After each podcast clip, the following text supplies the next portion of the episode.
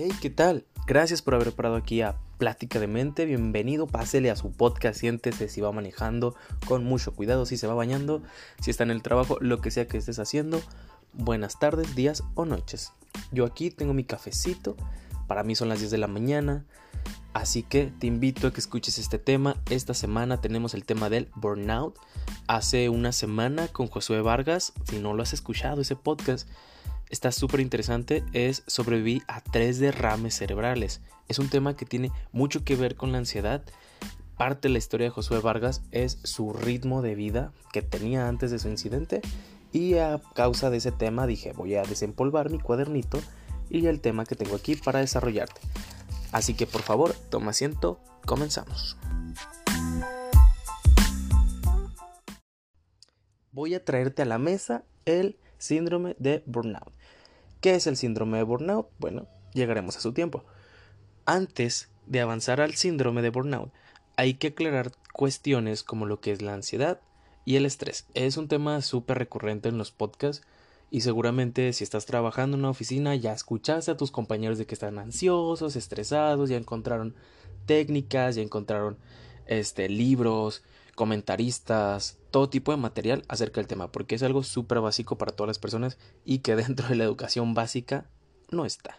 ¿Por qué debería estar dentro de la educación básica? Pues bueno, hay que entender que nuestro cuerpo responde de diferentes maneras a muchas situaciones.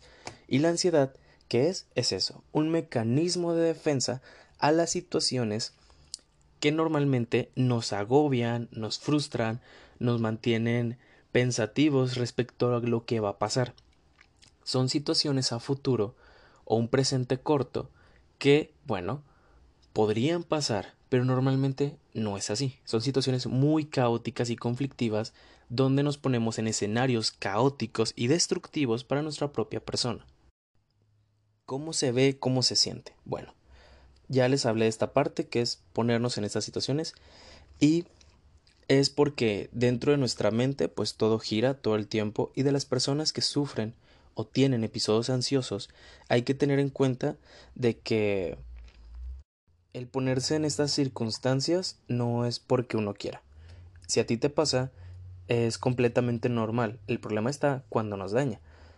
Existe esta parte donde la mente juega y fantasea y tiene muchas cosas, pero hay momentos en, los que la mente nos daña, nos hace daño y bueno, nos hacemos daño cualquier palabrita, cualquier cosa, cualquier pues sí, situación que tengamos a nuestro alrededor nos puede poner en una situación ansiosa porque nos lleva a sobreanalizar y sobrepensar estas situaciones. Supongamos, te voy a traer un bonito ejemplo de ansiedad.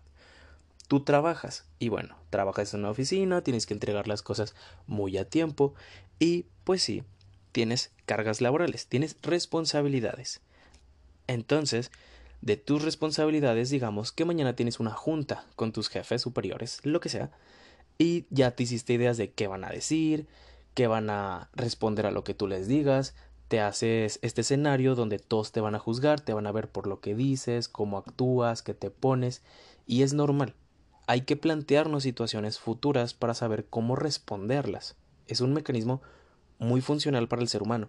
Sin embargo, hay problema en el momento en el que la ansiedad te consume. Esa idea ya no es, este, tengo que estar preparado, preparada para lo que vaya a contestar o preguntar mi jefe, sino que me imagino mil situaciones donde ya me corrieron, ya me gritonearon, ya me hicieron llorar, ya me hicieron sentir mal. Y todas estas ideas son angustiantes.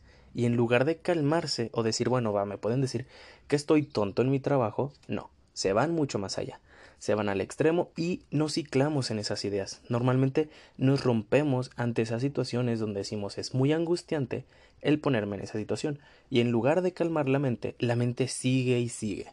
Tu mente ya se aventó un maratón y tú estás de pie, viendo la nada, concentrado en tu computadora, en tu teléfono y tu mente se fue. Y sí, aquí es donde viene la parte del estrés. La ansiedad suele ser un mecanismo de defensa ante situaciones de riesgo y miedo como ya lo dijimos. Pero, ¿a qué se deben estas situaciones de miedo o riesgo? Al estrés, cuando, en este mismo escenario del trabajo, tenemos que presentar en esa junta de la oficina un trabajo final, un proyecto súper importante el cual no lo han encargado, se ha caído en nuestras manos y tenemos que hacer lo mejor posible porque es nuestro trabajo. Entonces, ya estoy estresado. Estoy estresado porque es mucho trabajo, porque tengo pendientes en casa, tengo pendientes con familia, tengo deudas, tengo una vida personal aparte del trabajo. Y ahí, en ese momento, es donde empieza la ansiedad. Esta carga de labor nos hace caer en situaciones donde nos sentimos incómodos o comprometidos con el trabajo.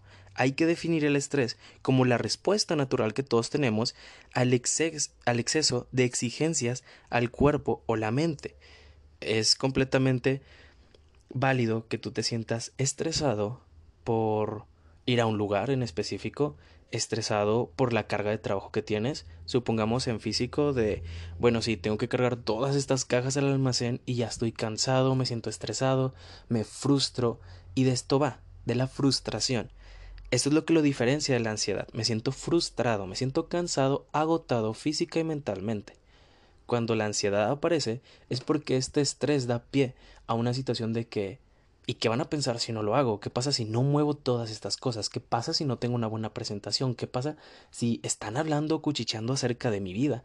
Entonces, ahí es donde entra. Esa es la diferencia entre el estrés y la ansiedad. La ansiedad es lo caótico que puede pasar y el estrés es lo cansado que es esta situación.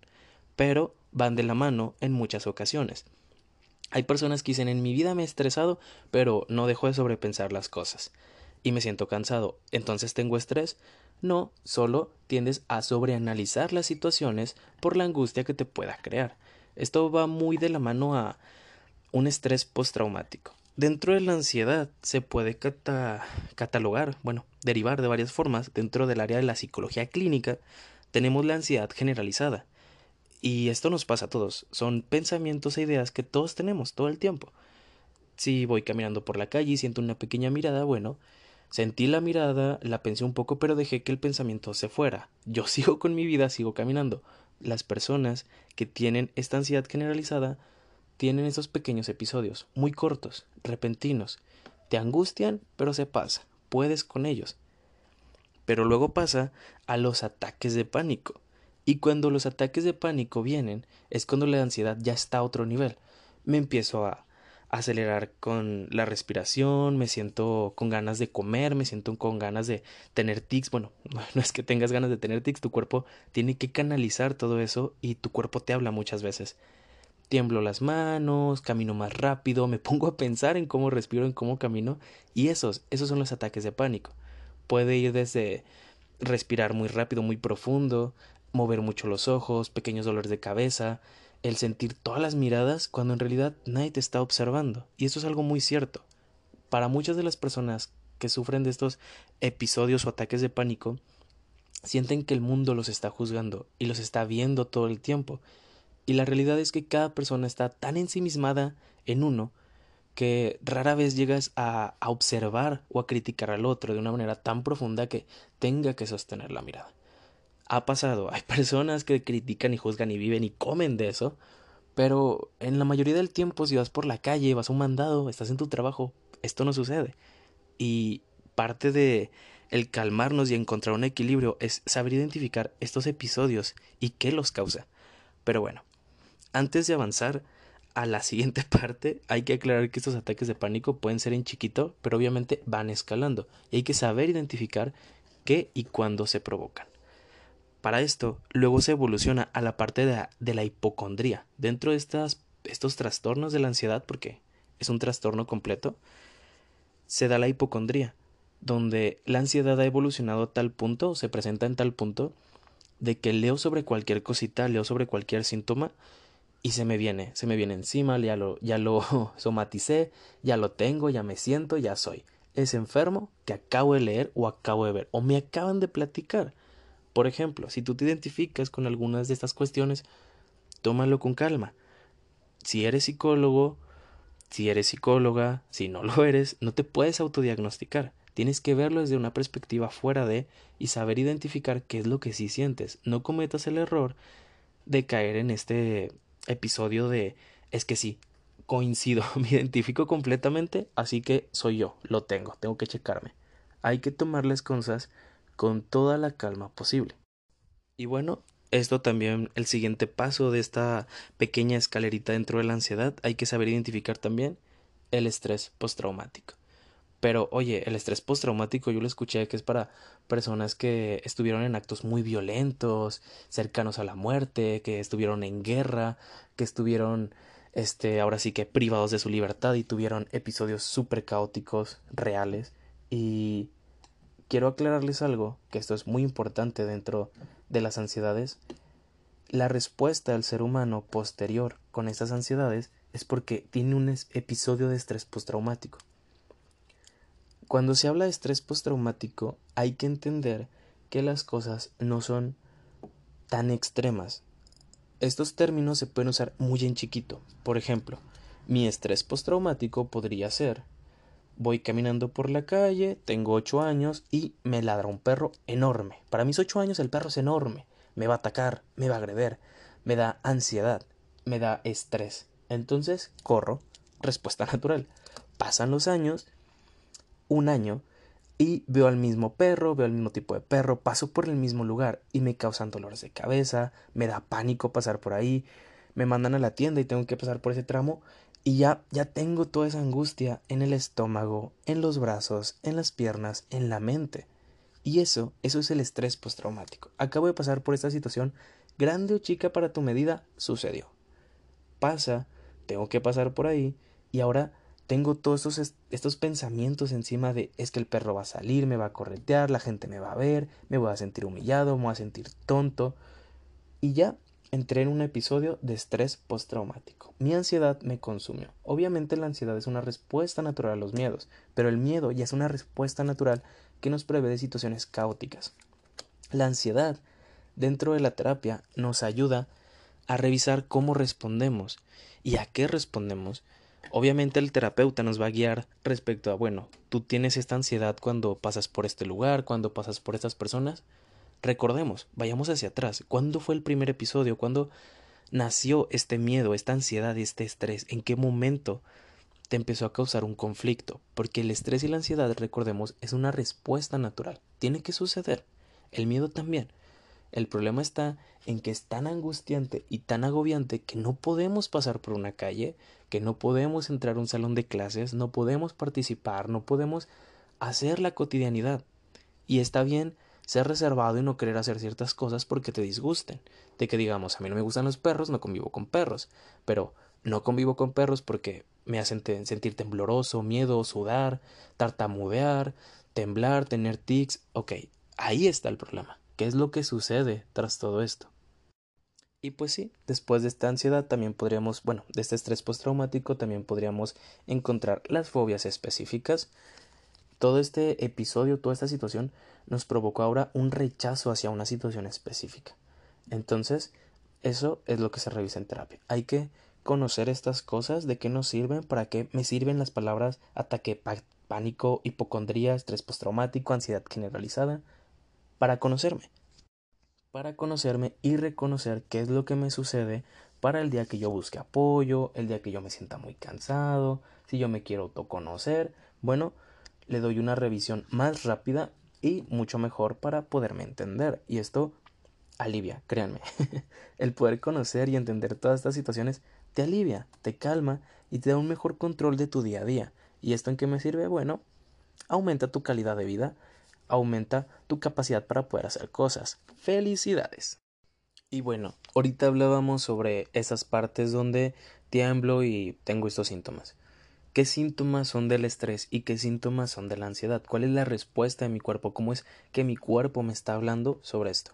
Normalmente durante los episodios ansiosos o situaciones de ansiedad, pues bueno, tu mente se va al futuro. Ya lo hablamos. Me pone en situaciones, escenarios donde estoy en riesgo. Y hay que preguntarnos, ¿de verdad estoy en riesgo? ¿Esto, esto realmente puede suceder? ¿Es factible? ¿Es probable? Porque dejamos que la mente se vaya. Y eso es lo que nos lastima. La mente se va al futuro, sale corriendo. Tenemos temblores, tenemos tics, ya sean estas pequeñas palpitaciones en los brazos, en los dedos, estar meneando las piernas, los pies, como cuando encuentras un ritmito musical, así, de que lo mueves. También pasa con los ojos, escuché mucho durante la universidad de que no, pues súper normal. que me tiemble, que me palpite el ojo. ¿Por qué? ¿Quién sabe? Es una respuesta del cuerpo. Al estrés y a la ansiedad. ¿Por qué? Porque es esta parte en la que algo le sucede a tu cuerpo de lo que visualizas y tu cuerpo te lo está diciendo, pero estás tan ensimismado que no lo sabes detectar. Otro de los problemas son, y esto es de la ansiedad, la gastritis, estos problemas gástricos donde ya me dieron úlceras, ya tengo dolores, diarreas, tengo tantos malestares en la panza, pero ni he salido a comer chucherías a la calle, cuido mucho mi alimentación, no sé por qué me pasa esto, ha de ser ha de ser la genética, definitivamente la genética. Sí, es que tengo mucha tendencia a eso, a mí siempre me pasa. No, hay que checar y saber identificar las cosas. No digo que no sea por genética, pero también hay que ser realistas y aprender a conocernos. Para esto es este material, para que te conozcas, pongas en duda qué es lo que te sucede. Y bueno, el estrés, ¿cómo lo siento? ¿Qué, ¿Qué, me dice mi cuerpo acerca del estrés? Esto va desde dolores de cabeza, mareos, náuseas, no náuseas de estoy enfermo, de la nada empiezas a tener estos síntomas donde el mundo se te mueve, todo gira y no sabes por qué. Pero antes de esos mareos te hicieron este revisar más correos, tienes más pendientes, tienes más trabajo, se te agregaron este personas a tu clase, se te agregaron nuevos pendientes, nuevos trabajos, se iniciaron nuevos problemas en la familia, hay un, nuevas deudas, se acerca la fecha de corte, todas estas cosas, ¿no? Donde tú tienes esta situación y dices, sí puedo, pero tu cuerpo dice, ya no, por favor, y tu mente ya te abandonó, ya se fue, ya está cansada y saturada. Lo peor que te podría pasar en estos casos de estrés, pues bueno, hay situaciones de estrés donde la gente se desmaya, tiene colapsos, suele tener derrames cerebrales, es lo que estábamos hablando en el podcast de la semana pasada. Si no lo has escuchado, te lo recomiendo de sufrir, sobreviví a tres derrames cerebrales. Josué Vargas nos platica un poco sobre esta cuestión de el vivir una vida muy acelerada, demasiado acelerada, demasiado exigente hacia su persona, las condiciones del trabajo, las condiciones de familia, amigos, pareja, todas estas cuestiones hay que saberlas mantener en equilibrio. Y el estrés es la respuesta de tu persona hacia ti mismo de oye, algo, algo aquí anda mal y hay que ponernos a revisarlo y tu cuerpo dice, ¿sabes qué? Vamos a tener el cuerpo cortado, vamos a tener el cuerpo cansado, vamos a sentir pesar en las piernas, en los hombros, en el cuello, todo el tiempo. Ya pasamos estos mareos, los dolores de cabeza, tú no escuchas, tú no entiendes. Entonces vámonos más pesados. El cuerpo durante toda esta exigencia mental y física se va a bajar, se va a ir para abajo, como si hubieras corrido un maratón en cinco minutos, se va y se va para abajo. Entonces, eso es también algo muy identificable dentro de las situaciones que diferencia el estrés de la ansiedad. Hay que tener en cuenta que si te platico todo esto, ok, ya lo sé, ya identifiqué, ya hice un checklist de lo que tengo, bueno, ¿qué hago? Hay que saber que el reconocer estas cosas en nuestro cuerpo nos va a ayudar a entender cuándo y cómo suceden. Si es por exceso de trabajo, bueno, hay que empezar a delegar o a liberar trabajo. Eso de que el trabajo te llega y te llega y te llega y lo quieres sacar para el día y tener el día ya libre para que mañana estés más tranquilo, trabajo siempre va a haber. No importa en qué área, en dónde estés, trabajo siempre va a haber. Y el trabajo tiene un horario y hay que saber respetar. Si tú eres si tú eres empleado o empleador, hay que reconocer que el trabajo nunca se va a acabar y las exigencias de estos trabajos son lo que hace que la gente se sature. Y con esto entramos al tema del síndrome de burnout. ¿Por qué síndrome? Bueno, porque tiene varios síntomas y características que dañan la salud mental y física de los empleados. Va desde un jefe hasta el empleado de la escala más abajo dentro de nuestro organigrama.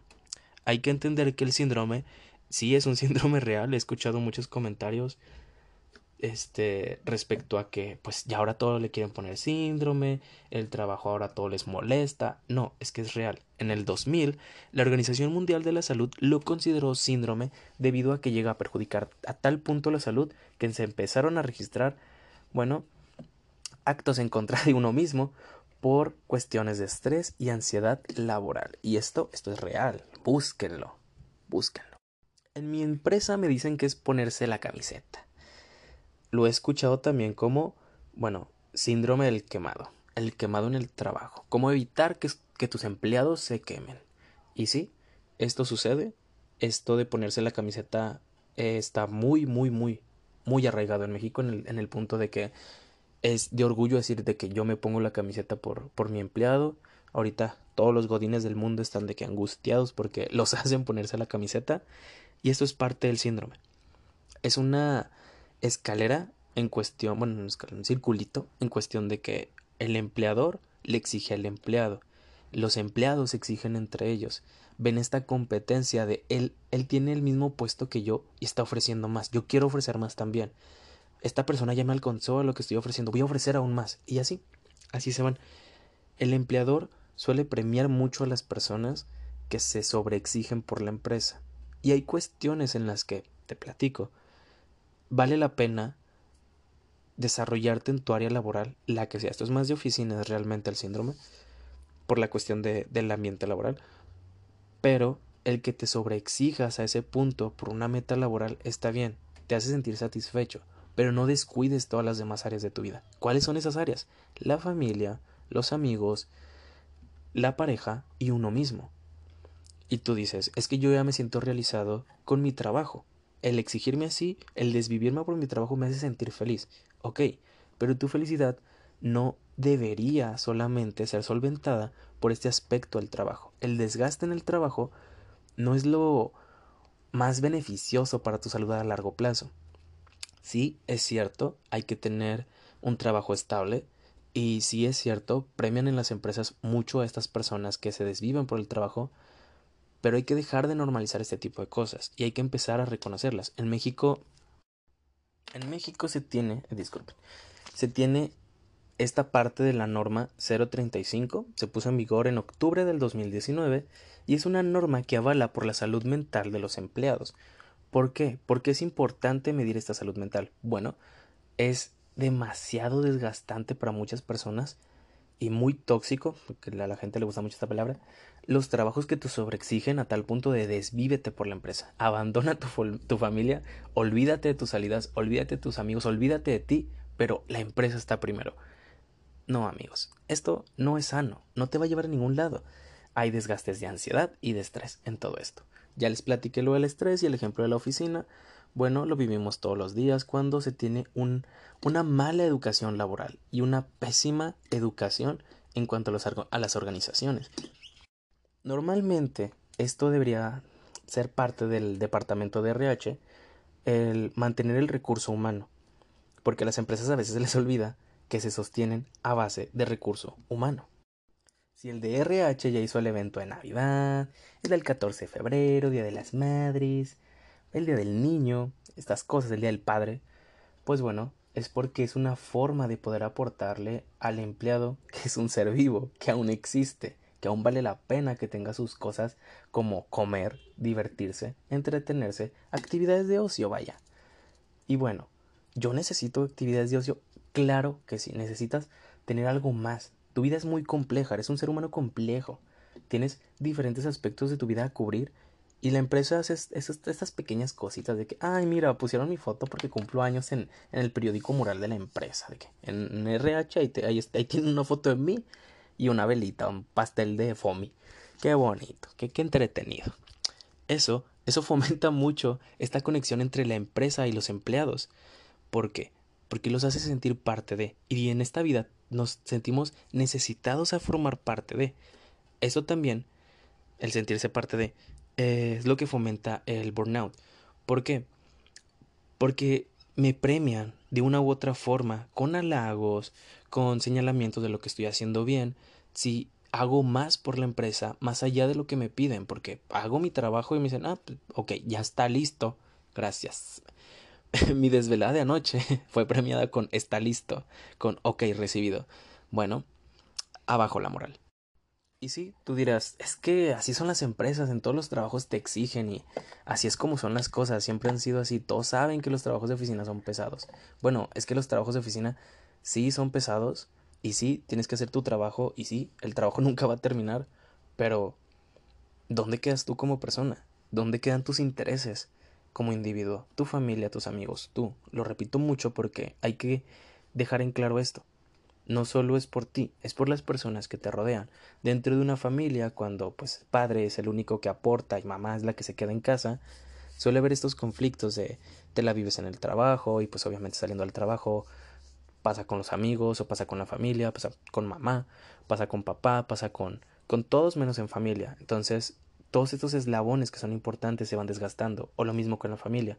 La familia hace el reclamo a la persona de que te la vives trabajando, siempre tu trabajo, y de ahí en más tu casa, pero mira, para acá ni te paras, ni saludas una vez cada tres meses. Eso no se hace. Así no son las cosas. suelen usar mucho esa palabra. Y pues sí, hay que tener en cuenta de que somos una construcción muy compleja. Y tener estas cuestiones del trabajo está bien, pero ¿y tú? ¿Dónde estás tú? ¿Por qué te desvives por una empresa, por un trabajo, por un oficio, por una labor? Que solo es eso, es una labor, es un trabajo. Puedes escalar, te puedes sentir satisfecho. Sí, y tú, te lo voy a repetir muchas veces, y tú, hay que empezar a valorar estas cuestiones. Dentro del síndrome de burnout está la parte de la ansiedad y el estrés que provocan estas exigencias. Y bueno, muy aparte de si trabajas o no y tienes estas cuestiones de, de ansiedad, hay que ponernos en cuestión de el trabajo me hace sentirme desvivido, este me hace sentir agobiado, intranquilo, ¿qué es lo que sucede? Puede que no estés trabajando y el síndrome de burnout no tenga nada que ver contigo, porque entra aquí, bueno, porque las ansiedades y el estrés laboral llevan a esto. El síndrome de burnout está construido a base pues de los síntomas de la ansiedad y el estrés. Son ahí, después de la ansiedad y el estrés laboral, sigue el, síndrome de burnout. Así que, si tienes estos problemas, te preguntas, ¿qué puedo hacer? ¿Qué puedo hacer para medirme? ¿Qué puedo hacer para sentirme mejor? Hay que cuestionarnos si estos problemas que tengo, esta angustia por ver a mi jefe, por presentar un examen, por presentar un proyecto, por hacer todo esto, ¿es real? ¿Me van a correr? ¿De verdad es tan caótico? ¿De verdad está sucediendo todo esto? Hay que respirar y tomarnos estos momentos para revisar qué es lo que nos sucede. Ya te hablé de síntomas corporales. ¿Qué te dice tu cuerpo acerca del estilo de vida que llevas? ¿Caes en el síndrome de burnout? ¿Tienes algún episodio de ansiedad generalizada, ataque de pánico? ¿Te consideras hipocondriaco? ¿Tienes alguna cuestión que digas, va, esto podría ser estrés postraumático porque siempre que paso hacia esa tienda y veo a esa persona, veo a la señora de la tienda y de niño me trataba así, o hace unas semanas me dijo así, así, me hace sentir esto. ¿Dónde estoy en todas estas situaciones? Todos buscamos y necesitamos estabilidad en nuestra vida. Ponerle nombre a las cosas que nos suceden nos va a hacer sentir más tranquilos respecto a todo esto. Puedes escuchar podcasts, puedes escuchar películas, puedes ver bueno, escuchar canciones, ver películas y ves a la gente de que súper caótica. Y aquí te va el ejemplo dentro de las películas. La del Diablo viste la moda. Si no la viste, mira, película hermosa, gloriosa. En la película del Diablo viste la moda, te lo ejemplifico, aparecen varios personajes y la protagonista, Andrea, o sí, Andrea Andy, eh, esta persona que cae en un nuevo trabajo con Miranda, que es este, pues la señora súper importante, súper exigente, que le pide a todos que se pongan la camiseta. Y no lo dice porque este te lo pida, te pido que hagas más por la empresa, no, te lo exige de una manera indirecta. Está la compañera que es Emily, que se desvive por, por Miranda. Andrea sale tarde, le exigen mucho en su trabajo, ni siquiera le gusta, y al, bueno, pues al principio de la película, y tiene otros compañeros, el, el, el señor de los lentes, Nigel, Nigel, le comenta que este, aquí hay gente que le encanta la moda, que está y que vive, que lo hace. No, no solo hace su trabajo, como lo hace Andrea, ellos viven por este trabajo. Entonces, Andrea entra en esta reflexión de si voy a vivir por este trabajo, de verdad, no, no voy a hacer mi trabajo, voy a vivir mi trabajo. Se exige, Miranda la empieza a reconocer, ella se empieza a sentir mejor, se empieza a vestir de otra forma, a tener otras actitudes y se siente feliz. Sus amigos la juzgan, se aparta de sus amigos, se pierde la fiesta de su pareja, se empieza a perder eventos de sus amigos y a pesar de que les llega, les llega a llevar regalos, este, entran en este conflicto de estás viviendo demasiado por tu trabajo y nosotros qué. Andrea está en la situación de que estoy viviendo un trabajo donde me siento plena y ustedes no me apoyan. Bueno, hay gente que dice que apoya mucho la postura de Miranda y no está bien. lo que sufría Andrea no estaba bien ni por parte de, de su empleadora ni por parte de sus amistades. Porque su novio, Nat, le exigía demasiadas cosas al punto de la pareja de tu trabajo es más importante que yo. Y si para Miran, si para Andrea era más importante su trabajo, pues bueno, era su decisión.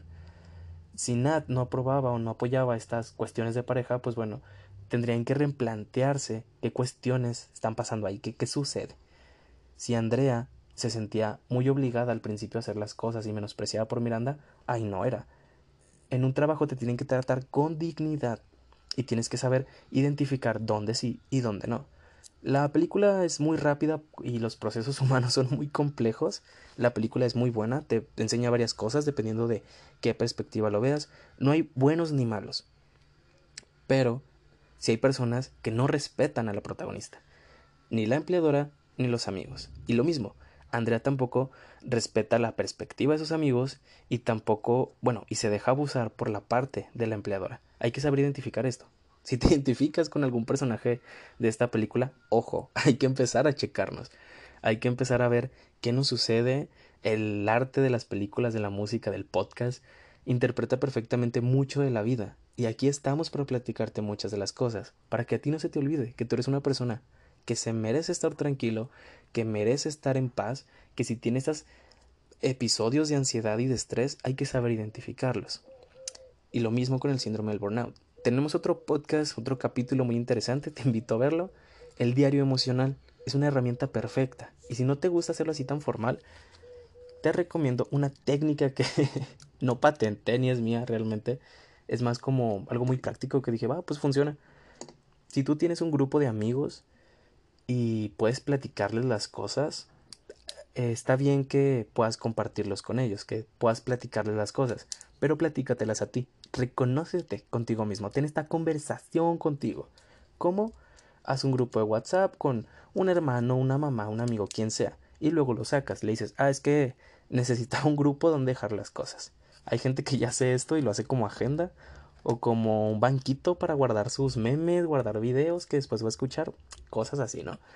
Entonces, te pediría que este pequeño ejercicio lo tengas así. Haces tu grupo, sacas a la gente, empiezas a enviar ahí las cosas que necesitas para ti. Decir, hoy me sentí así, me sentí cansado, me sentí angustiado, pasó esto, volví a pasar por aquí, me volví a sentir así, y nos reconocemos, empezamos a conectar con nosotros mismos. Cuando te sientas más tranquilo, dejando pasar un par de horas o días entre esos mensajes, escúchalos. Y si tienes mensajes de hace seis meses, escúchalos. Encuentra las diferencias, encuéntrate, reconócete entre esa persona de hace seis meses y la de hoy. Esto va a ser una técnica súper estupenda para que te puedas reconocer y muy práctica por la cuestión del teléfono. Así que nos vamos con lo último. Hay que entender que por tu trabajo no se va a acabar el trabajo las cosas no van a dejar de ser. No puedes controlar lo que sucede a tu alrededor, ni lo que piensan las demás personas. Solo puedes controlarte a ti, mantenerte en calma a ti, sentirte tranquilo tú, porque te lo mereces. Hay que conectar con nosotros y entender y reconocernos y ponerle nombre a esas cosas que nos pasan de día a día. Y así vamos a poder estar más tranquilos el día de mañana. Una vez reconocidas las cosas, las cosas empiezan a sanar. Si sientes esta ansiedad, este estrés, en un área fuera de lo laboral, fuera de cualquiera de esas cosas que estuvimos comentando y es por ejemplo por pertenecer hay que recordar que las redes sociales fomentan mucho esta ansiedad luego traeré un podcast sobre las ansiedades en las redes sociales esto es más hacia la vida laboral y pues para conceptos básicos hay que entender que si nos sentimos ansiosos por pertenecer y nos sobreesforzamos por pertenecer y eso nos da estrés es otro ejemplo hay que saber identificarlo. Si te sientes agobiado, triste, te sientes cansado, te sientes con agruras, con gastritis, con problemas en la pancita, problemas en el cuerpo de que me siento todo cansado, me pesan los hombros, el cuellito me duele, las piernas, no hombre, me explotan. Vamos a reconocernos y con calma podemos ir avanzando. Te dejo esta herramienta, la del grupo de WhatsApp, te mando un saludo donde sea que estés. Muchas gracias por haber escuchado este podcast. Te recomiendo otros que ya hemos subido. Y muchas gracias. Te agradezco de antemano por estar aquí. Bueno, ya no es de antemano. Te mando un saludo y recuerda, nos ayudas mucho compartiendo este material. Tenemos la página de Instagram donde te vamos a poder escuchar y aquí mismo en este podcast también puedes contestar. Tenemos ahí abajito un cachito de preguntas donde lo puedes hacer directamente. Si no, te esperamos en correo o en la página de Instagram de Cultura de la Mente. Te mando un saludote.